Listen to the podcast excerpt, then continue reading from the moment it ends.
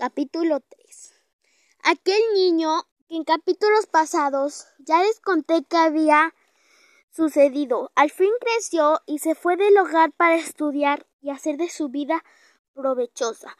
Logró mucho esfuerzo y dedicación y fundó una pequeña compañía en la cual la principal mercancía era hacer microchips para animales domésticos para lograr que sus dueños se comunicaran o entendieran a sus mascotas para lograr una nueva convivencia. El chip es adaptado a un celular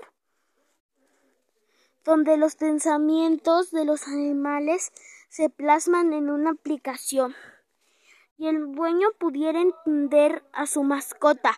Al principio fue difícil y con la ayuda de su hermano Eric lograron mantener y hacer crecer su compañía.